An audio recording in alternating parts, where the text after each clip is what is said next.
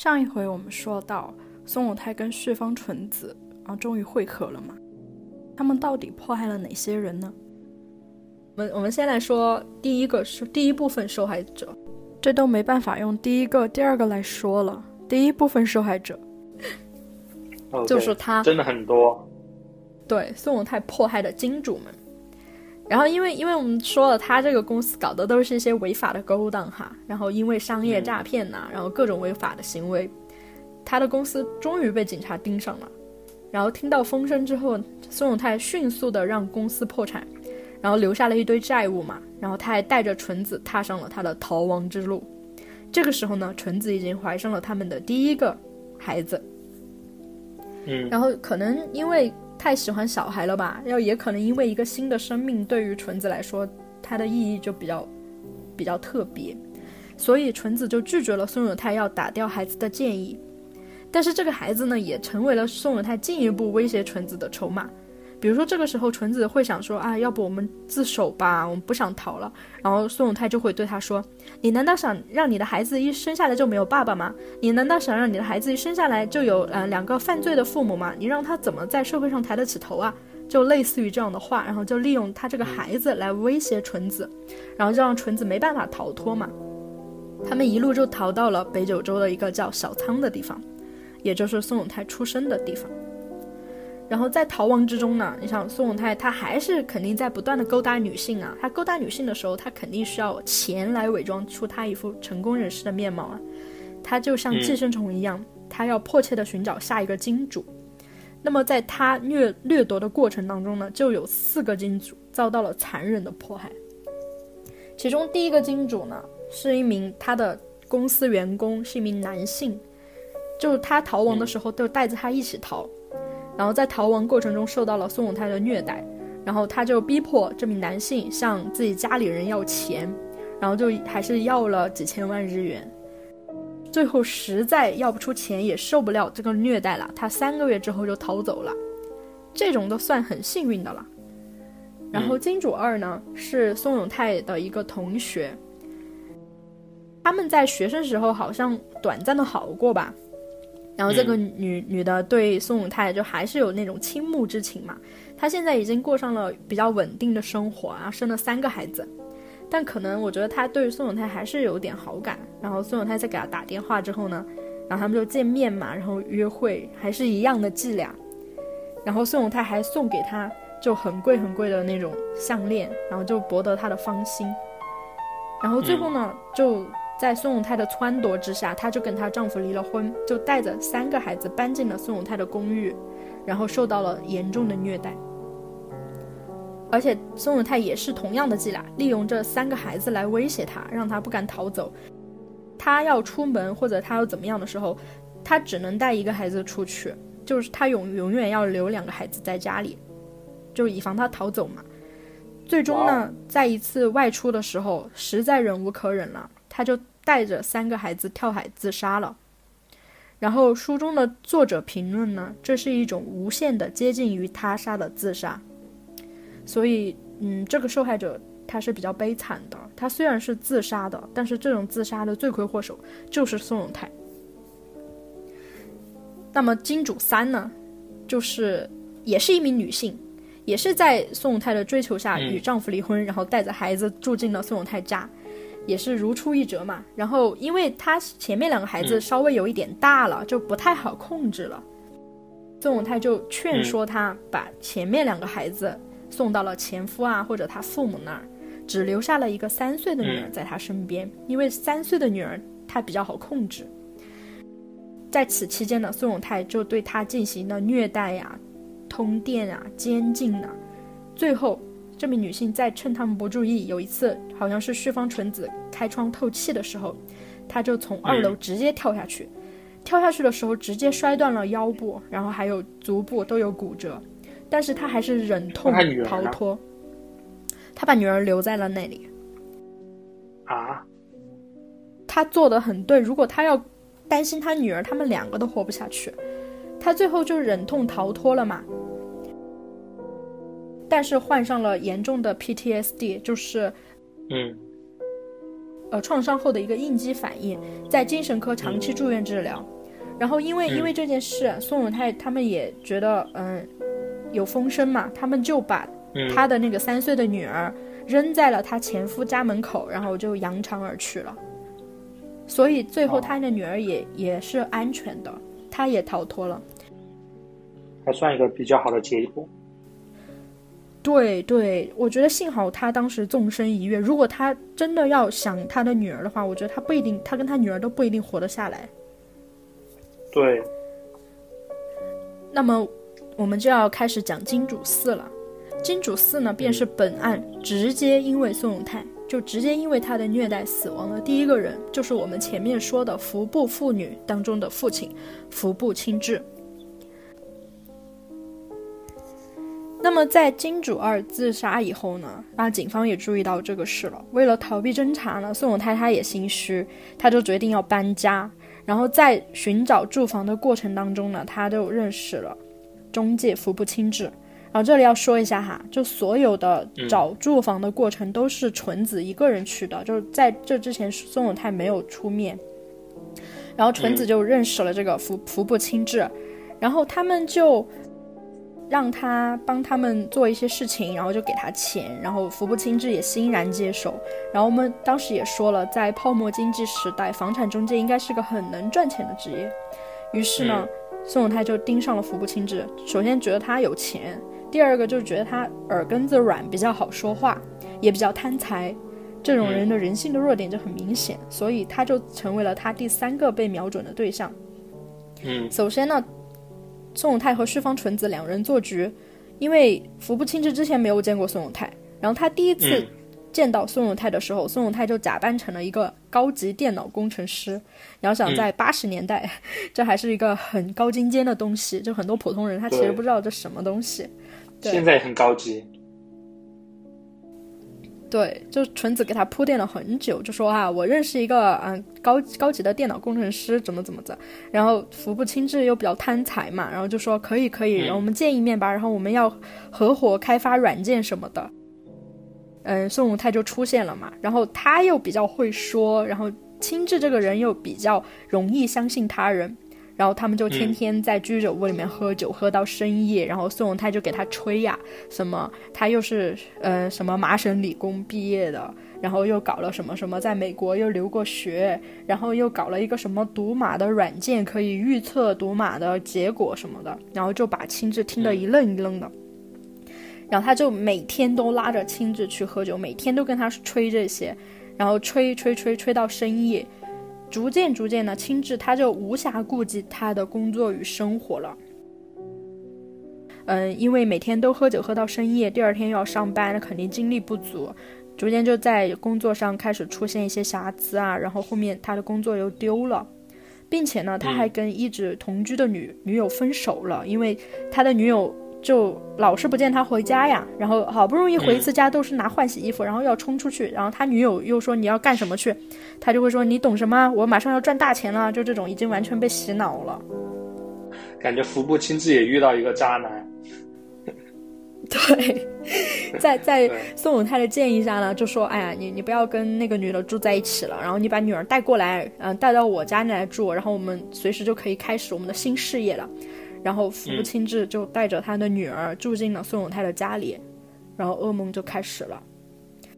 那么首先呢，我觉得宋永泰他控制福不清志，他首先就是以喝酒为一个切入点呢。这个其实很多人他不会防备的，特别是男人，他觉得他跟你是朋友，然后大家一起喝点酒好像也没什么吧。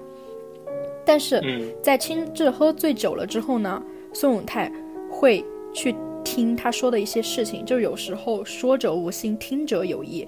就比如说，青志会说啊，以以前啊，我工作的时候有什么什么钱，人人家不知道，我就自己拿走了。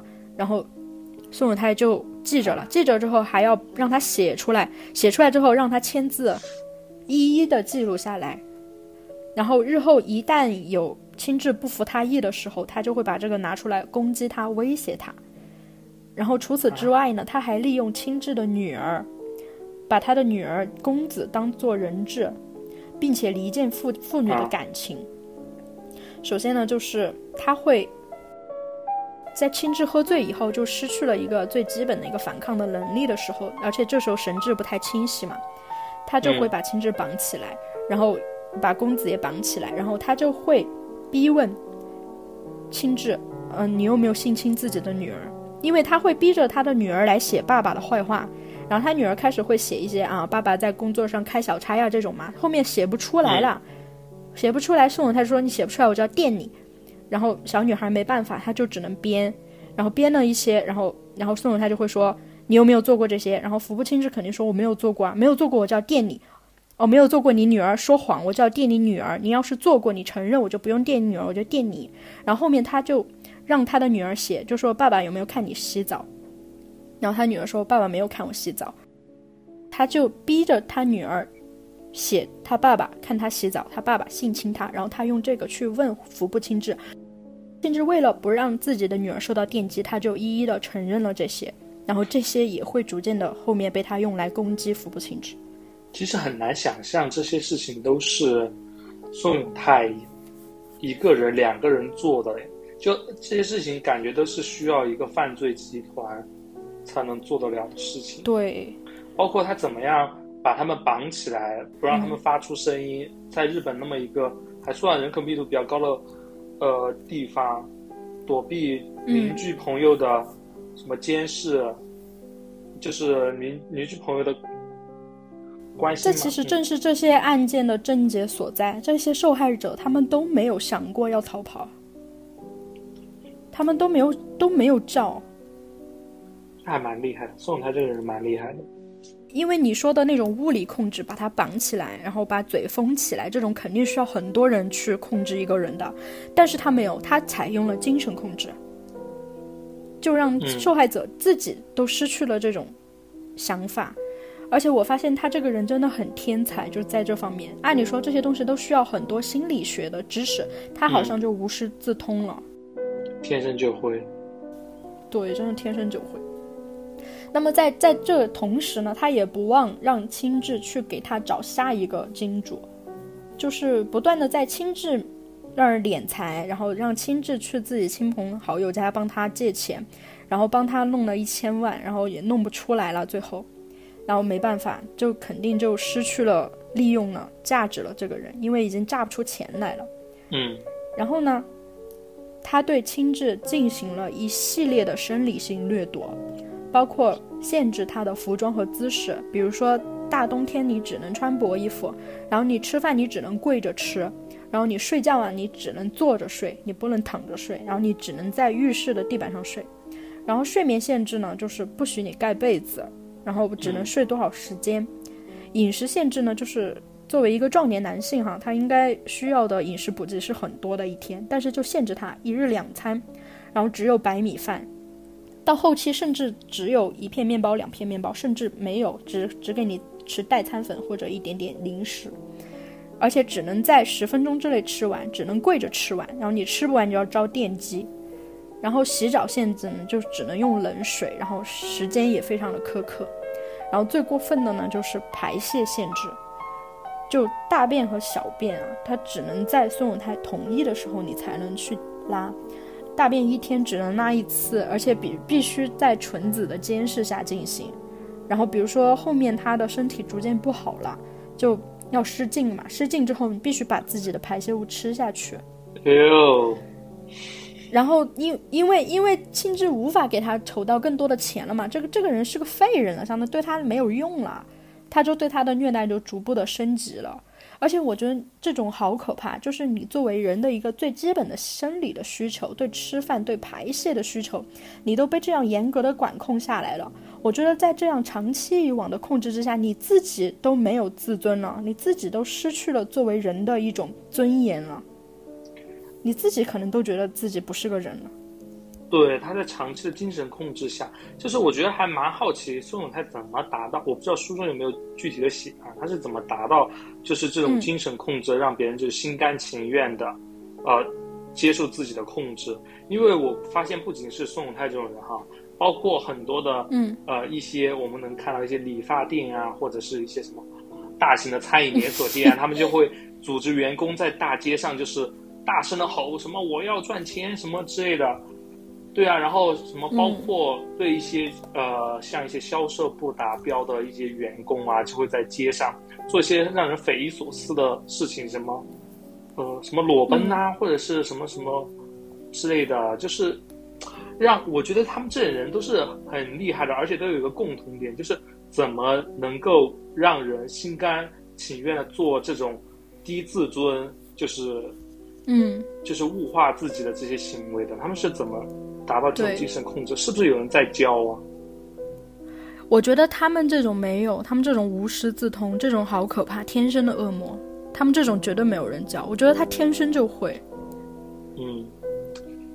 而且关于孙永泰这个人，他的原生家庭的资料是很少的。在这件事发生之后呢，他的父母是拒绝了任何媒体的采访。但是我觉得这跟他的原生家庭肯定脱不了干系，因为人与外界相处的。那种相处模式都是从你最原始的家庭里面习得的，对。所以我觉得他的原生家庭肯定脱不了干系，但是我们也也无法得知了，因为没有更多的资料了。嗯，好的，话说回来啊，对，那个亲治服部亲治最后怎么样了？就是在这种惨绝人寰的虐待之下，那亲治就最终死亡了。那你要说他为什么不反抗呢？他一个大男人，首先我觉得他就是生理性掠夺，让你吃不饱穿不暖睡不好，那你肯定人都没有精神，你怎么去反抗，对吧？然后其次呢，他的精神被牢牢的控制住，他觉得自己不是一个人了。然后更重要的是遭遇了电击，这是一种很严重的虐待，它会让你无法正常的思考。最后呢，就是他的女儿还在宋永泰手上，而且他也切断了与社会的联系。所以这一切的一切就导致他最终呢，在严酷的虐待之下呢，他就死在了孙永泰的家里。那么在孙永泰的旨意之下呢，纯子和公子呢，他们参与了尸体的处理。这个时候，纯子她正怀着她与宋永泰的第二个孩子，在处理的尸体的过程中，甚至顺便去医院生了个孩子，我觉得太牛了。他们怎么样？就是他们怎么面做这些事情的时候，怎么面对自己第一个孩子，面对自己的小孩？我觉得他们这个时候已经不能用正常人的思维去看待他们了，他们的孩子也挺惨的。我我后面会给大家讲一下，他们的孩子也挺惨的，根本没有没有正常的长大。对，在这种家庭环境里面很难。对。那么我们再讲一下纯子，他第一次试图逃脱宋永泰控制的时候，他是怎么做的？就在。亲治死之后呢？因为这是，毕竟是宋永泰直接造成的第一个死亡嘛。我觉得纯子肯定也受到了一定打击。他第一次想要逃脱嘛，于是呢，他就趁着机会，他成功的逃到了外地，并且成功的找到了工作。但是在当晚呢，他就收到了家人发来的宋永泰去世的消息。宋家人就给他说：“快回来吧，宋永泰去世了，然后回家参加他的葬礼。”然后纯子的心情就很复杂，然后他就启程回家。回家之后呢，他在旭芳家的老宅，他确实看到了为宋永泰布置的灵堂。嗯，但是其实这一切呢，都是旭芳家和宋永泰合伙骗他回来的伎俩。就在纯子心情复杂的时候呢，宋永泰就从他藏身之处现身，就对纯子进行了一系列的殴打。然后旭芳的家里人也参与了这个行为，证明纯子还是有一点，还是爱宋永泰的，不然的话不会回去去看他的。我觉得对他的感情应该很复杂，当时。对，应该是很复杂，但是我觉得还是会有感情的。肯定会有感情，而但是也蛮复杂，又怕又爱，然后又有一点挣脱了他的控制那种庆幸吧。对。为什么旭芳一家人要跟宋永泰一起来骗纯子回家呢？为什么呢？有一个合合理的推断，就是说，因为亲治的尸体不是纯子处理的嘛，嗯，所以在纯子跑了之后，宋永泰又跑到旭芳家，因为他觉得纯子肯定会联系他们家嘛，嗯，他就跟旭芳家的人一起说，就说你知道吗？你们知道吗？你们女儿已经精神失常了，她就是个变态，她现在在杀杀人了，她之前骗钱，她现在杀人了。然后旭芳家里人肯定不相信啊，于是呢，宋永泰就拿出了他事先就准备好的他拍摄的一些照片，就摆在了他们面前，这下就铁证如山了呀。然后旭芳家的人也相信了，然后就联合把他骗回家。骗回家之后呢，我觉得这就是旭芳一家正式走入地狱的开始。嗯。那么把握了旭方一家不想闹大的心理，因为这个时候正是旭方家父亲他们一个很关键的一个时期要选举啊，所以他们不想出任何的丑闻，他们想把这件事压下去。宋永泰呢，要要求他们家人轮流出人来处理纯子杀人的现场，因为他们家人住在乡下嘛，然后杀人的地方在城里面。他就要求你们旭芳家的人每天必须来两两个人、三个人，然后来给我重新铺砖啊，重新清扫现场呢。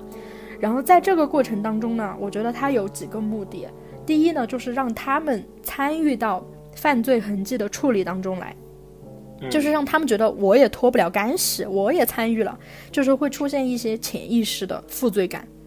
第二个呢，就是在这个过程当中使他们奔波劳累，因为。因为在这个过程中，这个路程还是很远的，然后每天的事情又很繁忙，然后他们就还频繁出现一些交通事故，而且在他们分离，比如说今天来两个，明天来两个的时候，就方便宋永泰更加进一步的观察他们家的人到底有什么弱点，然后进一步的控制挑唆他们。刚刚说了，出现了交通事故嘛，然后在他的蛊惑下呢，他们一家又搬到了他家里。他家里面来，然后李惠子和竹野，也就是旭方纯子的妹妹妹夫，也辞掉了工作。这样一句话听起来很不可思议，对不对？但是书里面呢进行了详细的描写，就是他怎么逐步让这一家人慢慢的搬进来。我觉得他是很有逻辑性的。首先呢，他就是让父母先搬进来，因为他们就他们也没工作嘛，然后他们又很担心自己女儿，然后他就说：“你们老两口先过来吧，你们天天这样跑着也不是啥事儿，呃，也也也很，你们年龄也大了，也不折腾了，你们先搬过来。”然后他再把那两个小孩儿弄过来，弄过来之后呢，再让小孩的妈妈跟着过来。然后这时候他爸爸还有工作的，但是他爸爸也想想孩子呀，然后天天就想过来嘛，然后最后的最后。然后他的爸爸也把工作辞了，然后等于说全家人都住进了这个公寓里面。至此呢，他们家就步入了地狱了。首先第一个去世了呢，就是他们的爸爸徐方玉。因为纯子逃跑了，所以宋永泰对他进行了一系列的惩罚，就包括对他进行一个通电的折磨。然后在目睹了女儿被通电折磨之后呢，徐方玉是遭受到了很大的心理的打击。然后书中呢，作者也分析到了，一方面呢，他很想救女儿，他不想让女儿受折磨了；另外一方面呢，他又害怕女儿杀人的这个事情被曝光了。然后宋永泰就利用了这一点啊，就说：“哎呀，你不知道啊，我帮他，我帮他处理烂摊子，我已经花了很多很多钱了。然后你必须要给我很多很多钱，我才会跟他分手。因为这时候徐方玉很想让宋永泰放过他的女儿嘛，就说你跟他分手吧。”我们愿意给你钱，然后他就通过这一点不断的从他身上榨取钱财。刚开始的时候是把他们家很多很多钱都榨出来，然后还把房产啊、田呐都抵押了，然后逐渐逐渐钱也没有了呀，毕竟还是嗯有限的嘛。嗯，在这个时候呢，相当于从他们家人已经榨不出钱来了，他们就开始遭受到了虐待，还有电击。因为旭方玉他相对来说比较有反抗精神，他毕竟是个大家长嘛，他遭到的电击也就越多。因此呢，我们刚才不是说，嗯，宋永泰在他的公司里有一个等级制度吗？嗯，他把这个等级制度也用到了他们这几个人当中。因为旭方玉老是对他出言不逊，然后受到电击的时候他也会反抗，所以他一直是这个等级制度的末尾。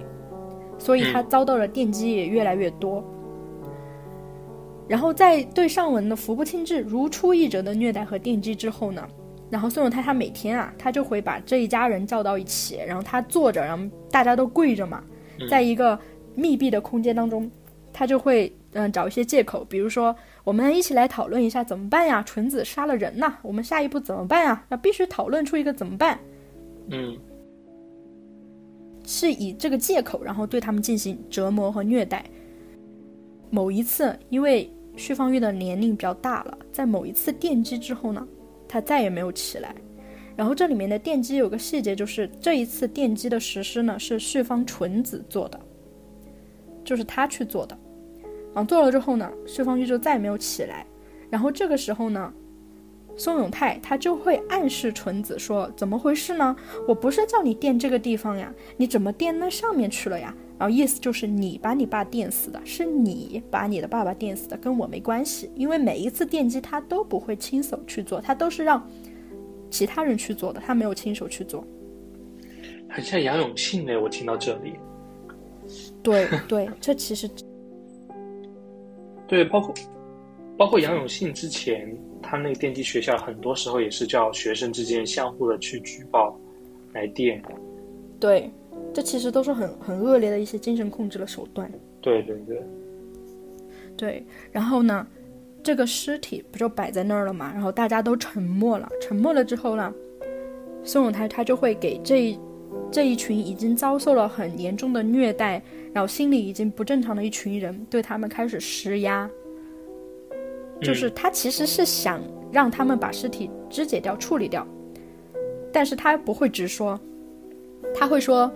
怎么办呀？他是你是纯子把你们爸爸电死了啊！下一步怎么办啊？你们想一下，我先出去一下。然后他就会会把门打开，让这一群人在里面自己想方法。然后他就出去。然后十分钟以后他又进来，进来之后说讨论的怎么样了呀？然后这个时候因为是家里第一个人死嘛，大家还思维还比较正常。然后或许会有人说，啊要我们要不报警吧？啊要不我们送医院吧？怎么怎么样？然后宋永泰就会说。报警，报警，那纯子杀人的事情就曝光了呀！啊，你你去医院，去医院，那纯子是纯子把他爸电死的啦，那纯子就完了，你们都脱不了干系啊！然后你们再想，你们再想，然后又把门关了，他又出去，然后里面坐着的人就是死一样的寂静，然后他们又会又会想很多方法，他们会发现，不管想什么方法，嗯，都没法让松永泰满意。然后这时候他们才会逐渐的意识到宋永泰的真正意图是什么，他们他就是想让他们把尸体处理掉。这个时候呢，因为已经在里面关了很久很久了，然后又没有吃的，又没有喝的，然后他们这个时候只想把这件事处理掉。于是呢，他们终于扛不住了。一旦有一个人说出来，我们把尸体处理了吧，然后剩下的人他们只会附庸上去，然后就这样。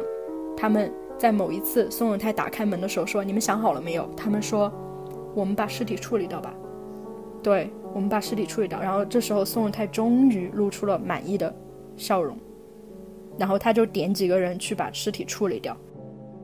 我尸体就会处理几天嘛，这就是第一个人的死亡。我觉得在这其中，你可以看到孙永泰他的一个。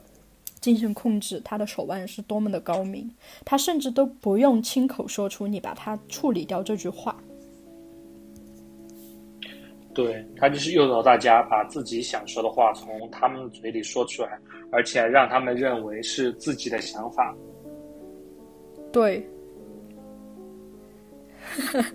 这不是很多领导的技能吗？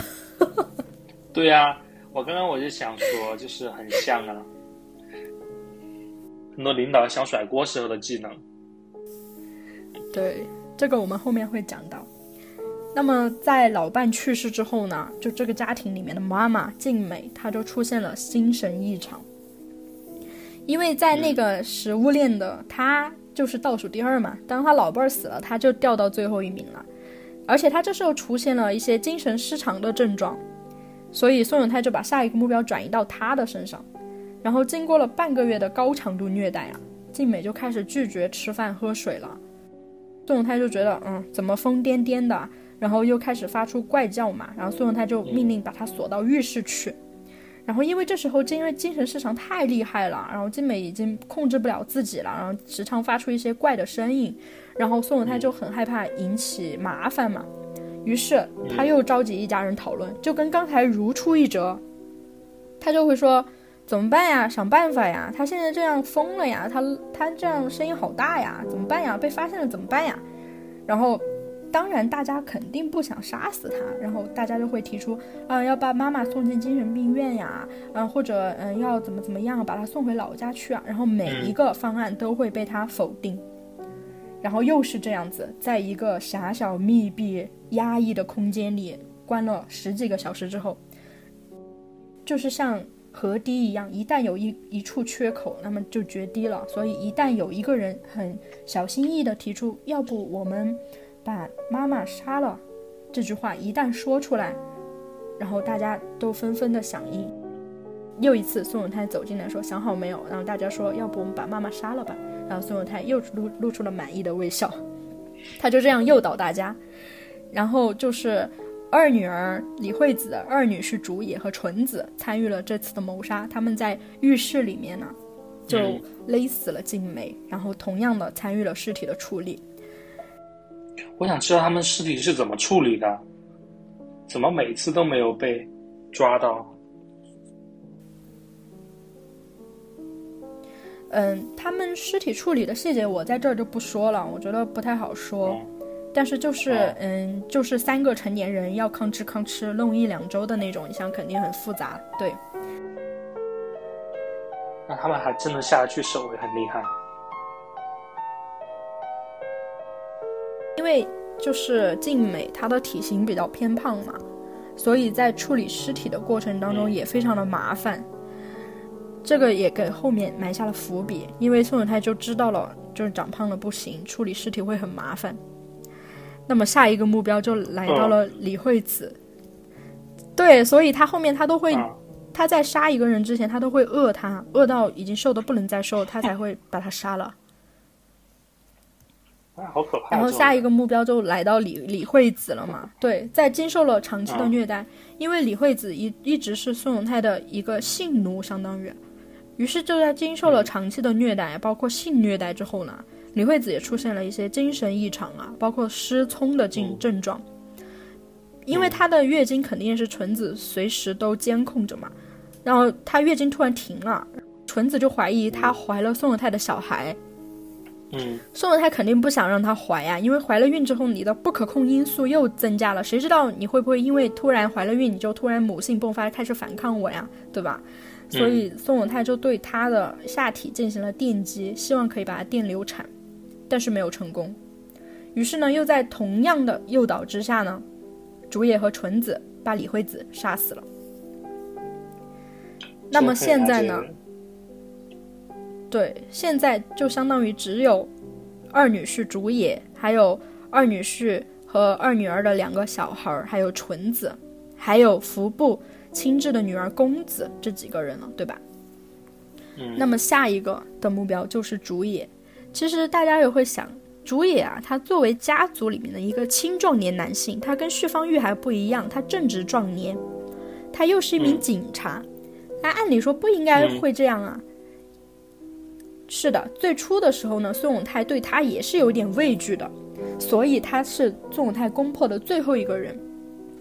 他在逐一攻破旭方一家的防线，并掌握了他的弱点之后呢，在一次喝酒的时候，他就利用了入赘，还有接盘侠啊，就开玩笑的哈，接盘侠这两个他的心目中的痛点，对他进行了攻破。他首先呢，他就喝酒的时候，他就装作开玩笑一样的哈，他就说：“你知不知道啊？你老婆以前啊有过一个孩子啊，你老婆以前男朋友多得很呐，然后你你被骗呐，旭芳家的人。”就是把你骗进来，他们女儿都嫁不出去了。然后主也听了也就很生气啊，因为他完全不知道这件事嘛。嗯，然后他们夫妻关系就迅速的开始恶化。然后在嗯进入这个家接受虐待之后呢，他就利用了他们的两个孩子对主也进行了威胁。然后跟服部亲治一样的，就对待壮年男性，他肯定对他也是。进行了一些生理上的限制，包括体重迅速下降、严重营养不良啊，然后迅速的呕吐。嗯，但是这个时候呢，宋永泰就说给他吃点药吧，然后吃了药之后啊，竹野就好转了，并且还给宋永泰充当了一段时间司机的角色，就开车送他去情妇情妇们的住宅。你说这个人好厉害，他还在不同的地方有不同的情妇，先杀对杀人情妇，然后虐待。主野这几个方面同步进行，谁能做得到啊？是那个微信备注吗？就是像有些海王，就是会在微信备注里面。对，他有的是给他提供钱的，有的就是纯情妇，然后有的就是有的女人在他心目中人都不算，就像纯子他们一家的，就他跟女人也是分了级的。然后竹野呢，在某一次松永泰约会的过程当中，对，他就让竹野在一家餐厅点吃的。经过了长期的饥饿呢，然后竹野就点了很多很多吃的，然后在长期的营养不良和饥饿之后呢，他经过了暴饮暴食，但是在回家之后进行了剧烈的呕吐，最终就死亡了。那么纯子和竹野的女儿小彩进行了尸体的处理。好，那么这下竹野也死亡了，现在是不是只剩下？嗯，这两个小孩了，竹野和李惠子生的优贵和小彩，因为在这之前哈，小彩和优贵他们相当于是两个孩子来作为一个人质来要挟家里面的成年人，但是这个时候家里的成年人已经被宋文泰全部都解决了，那么这两个孩子其实也没有什么用处了，所以他就一直，小彩这时候十岁嘛，他就一直会对小彩说，嗯。你想不想出去啊？你如果想出去，你就必须把，就是把弟弟解决掉。那弟弟怎么办啊？弟弟在这儿添麻烦啊！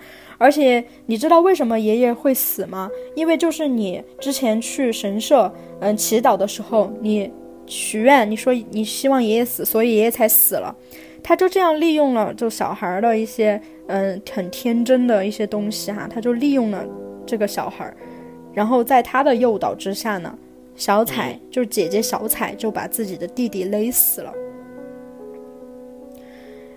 然后呢，最最后在他的诱使之下呢，纯子和服部清志的女儿公子他们一起杀死了小彩。那么至此呢，除纯子以外，旭方家的人全部死亡。那么到这个时候呢，我们的时间线，我们就案件发生的发展的时间线。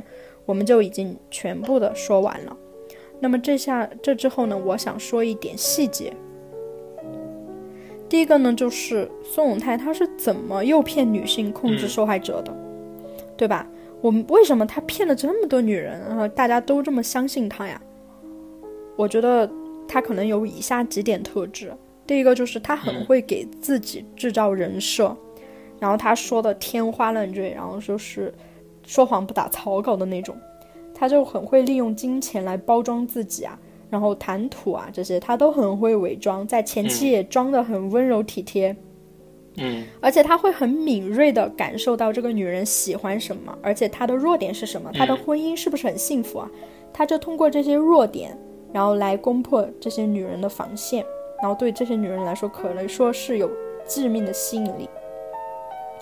然后第二个呢，就是被他视为受害者的这些女性，被他视作猎物的女性，她都会想尽一切办法来切断她的社会和家庭的联系，比如说要让她跟她老公离婚呐，然后来带着孩子住在他家呀，孩子就变成了人质，然后要辞去工作呀，这种情况下呢，她就失去了经济来源，就相当于经济也无法独立了，只能完全依附于他。就没有办法了，就只能依靠他了，那就为他所用了，相当于。那么第三一点呢，就是他会限制受害者的生理，他会利用限制睡眠、饮食啊、穿着啊这些对受害者进行生理掠夺。一方面呢，就伤害他们的身体的健康，让他们失去反抗的能力；另一方面呢，是摧毁他们的自尊，让他们自己都觉得自己低人一等了。最后呢，我觉得它的核心的手段就是电击，就是电击呢，就是利用极大的痛苦啊，让受害者对电击这件事产生非常极端的恐惧，以至于对电击这件事的恐惧超越了其他任何事情的恐惧，包括死亡本身。而且我也去查阅了一些相关的论文啊，就是电击伤啊，它其实是可以从生理结构上改变大脑的结构和功能的。长期的电击可能会使人失去正常的思考判断的能力，并且就会带来一些癫痫啊，嗯，还有嗯，那个叫什么阿兹海默症啊，就是一些神经系统的病变，就是电击它其实会给人带来一些生理和心理上的摧残的。我觉得这是他施虐的核心要点之一。对，包括电击的话，因为大脑中呢有一些，呃，还是有一些自己产生的电信号嘛。对对，包括电击的话，也会对这些信号产生干扰。产生干扰。我觉得这这也是很重要的。对，克洛伊老师刚才讲的这个四个步骤也是层层层层深入的嘛，包括一开始对自己的人设打造，慢慢的去影响受害人的社会家庭关系，然后限制他的生，进一步限制他的生理，最后对吧？一个精神控制，电击做的非常绝。然后克洛伊老师刚刚讲的就很像那种 PUA 的那种教学班一样，教你怎么一步步控制受害人。没有没有没有，也也是。也是教我们怎么去避免被控制。我们作为普通人肯定是对。那么听到这里，我觉得听众朋友跟我们一样，肯定有一个很大的疑问，就是他们究竟为什么不反抗？那么我认为，可能有以下几个原因，就是也是宋永泰用了各种方法。首先呢，就是负罪感。宋永泰呢，他会使用各种方式，使受害者内心充满了负罪感，让他们感觉事情变成这样都是你的错。比如哈，他会对纯子进行荡妇羞辱，然后把一些莫须有的罪名加在他身上，然后里面所有的虐待呀，都不是他自己亲手做的，他都是授意或者暗示其他受害者去做。因此呢，在这个过程当中呢，你会看到受害者他不仅是受害者，他有时候他也是加害者，并且呢，在宋永泰的心理暗示之下呢，他们会觉得这一切都是他自己造成的，所以他们会富有深深的负罪感，他们也不容易去逃脱。那么第二第二个呢，就是他会利用每个人内心最深刻的弱点去对他进行攻击。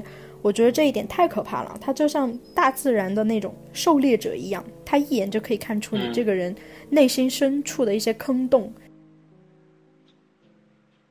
其实普通人的内心都有一些没有被填满的坑洞，如果这些坑洞被这种别有用心的人看到并且加以利用的话，我觉得都是很难接受的，因为你每一个人你都有那种最弱的嗯一点嘛，就如果被他攻击到的话，我觉得是很难承受的。然后第三呢，就是他很会利用各种方法来离间受害者们的关系，就防止他们团结起来。嗯，其中他最常用的一个就是他会建立一个等级制度，就是把人分成三六九等。我觉得这是他为人处事就是他的一个模式。就比如说他在公司当老板，他也会把员工分三六九等；他跟女人交往，他会把不同的女人分成三六九等。他在学校里面当校霸，他也会把同学分成三六九等，这是他的一个处事的模式。那么在最后一位的人呢，就会遭受最严重的虐待。因此呢，为了不当最后一个，受害者们他们往往就会自顾不暇，而且呢，他也会利用各种方式来离间他们的关系，比如纯子和公子。纯子就是嗯旭方纯子，公子就是服部庆治的女儿。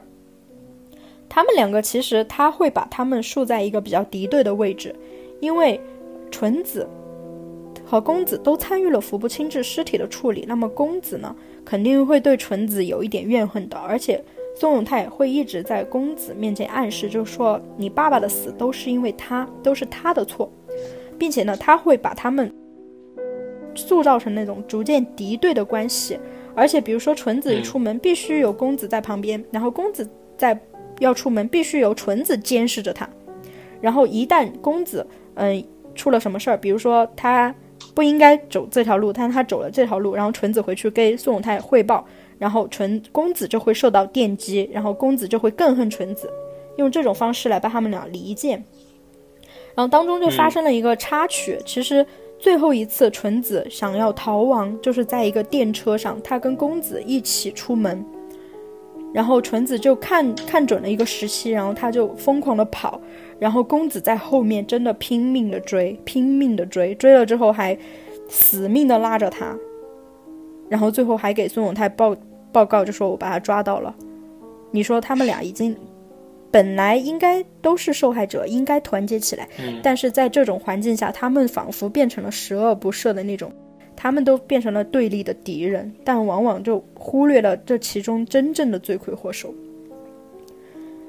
而且对对于纯子和静美也是一样的，他会对纯子说：“哎，你别骗我啦，你的妈都给我说过了，你的男朋友多得很，然后而且你的妈都跟我睡过啦，什么什么的，也不知道真假了，因为现在。”嗯，当事人已经去世了嘛，静美已经去世了，这我们也无从嗯求证了。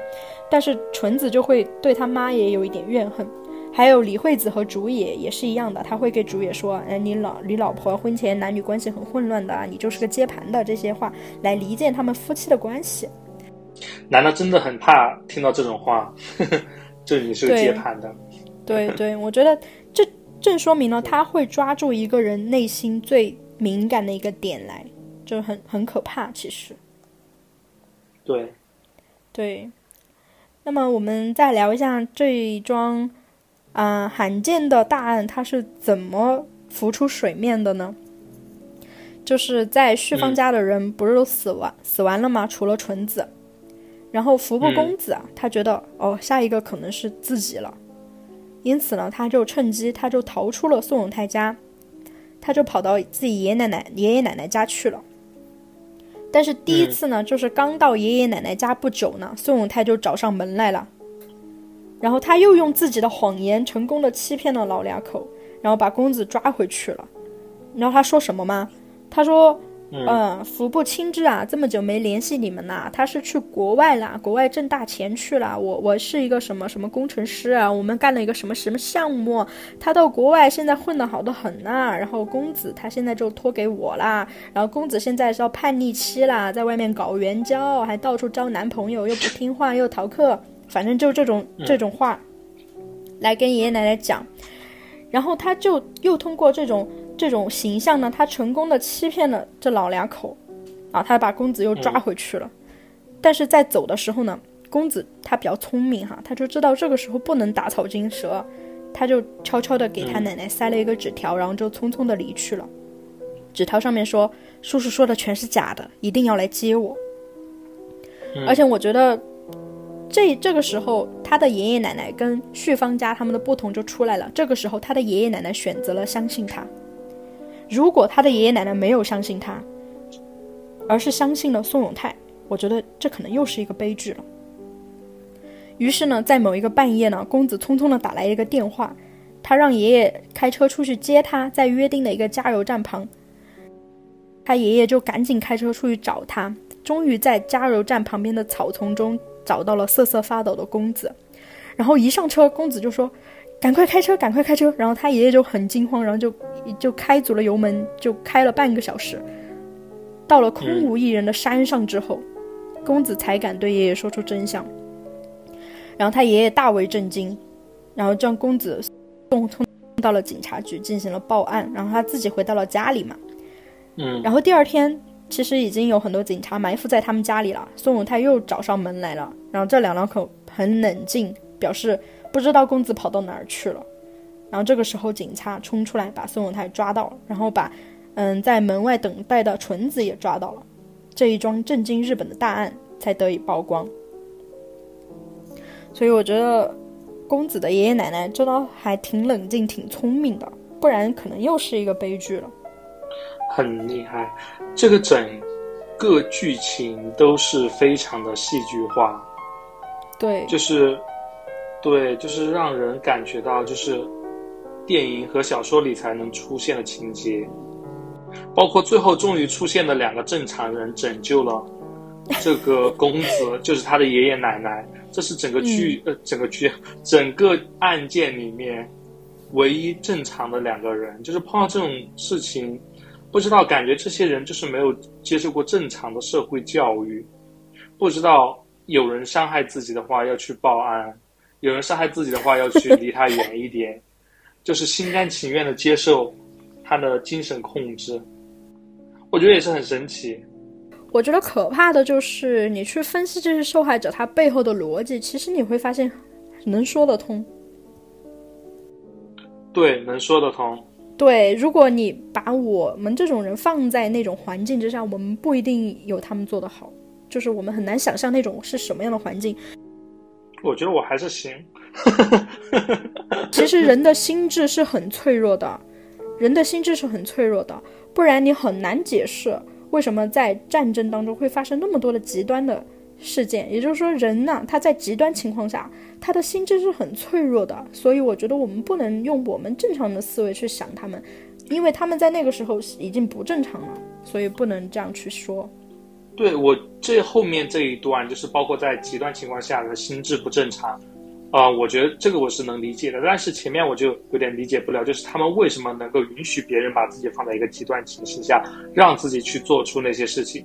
在这种前提条，我觉得在我就是在我个人而言啊，我感觉这种前提条件不太可能发生。而而且我觉得，因为我们今天讲也没有把细节讲出来，因为它其实是一个循循序渐进的过程。我就举个例子嘛，就比如说你做了一件小错。你不想让别人发现，然后这个人就利用了你这点，然后给你提了一个小要求，然后你觉得嗯还行，那 OK 啊，然后他就利用这个，因为你撒了一个谎，你要用一百个谎去圆，他就利用了这一点，然后逐渐的加深对你的控制。我觉得这种是很难逃脱的，而且更更不用说他把你的所有社会关系都切断了，然后还把你的家人卷进来，这比较比较难，其实。嗯，对啊，我又想到为什么。我觉得在我身上不太可能，因为我对大多数事情都是无所谓的态度，就是错了就错了，你要说你就说。对，没有你肯定你肯定有一个你自己最大的弱点，就是可能你自己都不知道的。对，maybe something deep。对对，所以我觉得其实公子他就是一个很有反抗能力的人啊。他其实一直都没有忘记反抗逃跑这件事，他没有完全被宋永泰控制住，所以我觉得他很，他其实精神蛮强大的。那么至此呢，我们把案件的经过呢也讲完了。那么本案是怎么庭审的？然后我与 Evan 老师的一些讨论呢？我们将放在下期，请大家继续锁定《不老友记》。我们下期再见。我